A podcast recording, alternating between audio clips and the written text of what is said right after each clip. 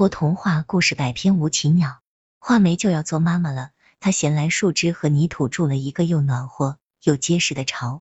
杜鹃也要做妈妈了，可她什么准备也不做，整天飞到西来飞到东，看谁的巢筑的好。森林里树画眉的巢筑的好，就让她替我孵蛋好了。杜鹃心里打定了主意，便向画眉的巢飞去。你好啊，画眉。杜鹃做出十分亲热的样子。我听说你正在孵小画眉，就来看看你。谢谢你。画眉一心一意的孵蛋，这时候真不愿意有谁来打扰它。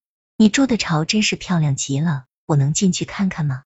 听到杜鹃赞美自己筑的巢，画眉的心里喜滋滋的，他不由自主的走出巢来，请杜鹃进去了。杜鹃学着画眉孵蛋的样子，蹲下身子，多么舒服啊！让我多待一会儿。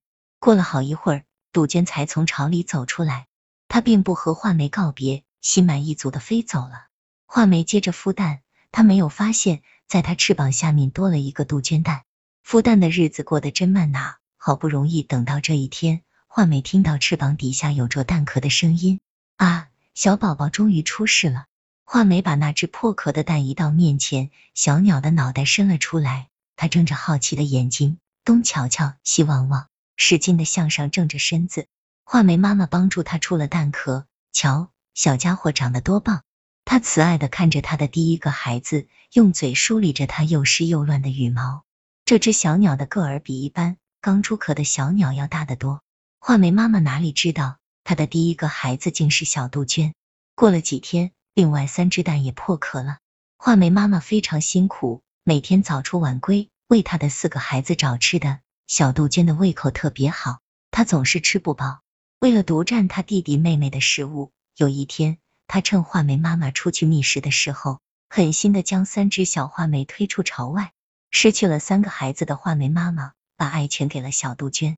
她宁愿自己挨饿，也要把食物省给小杜鹃吃。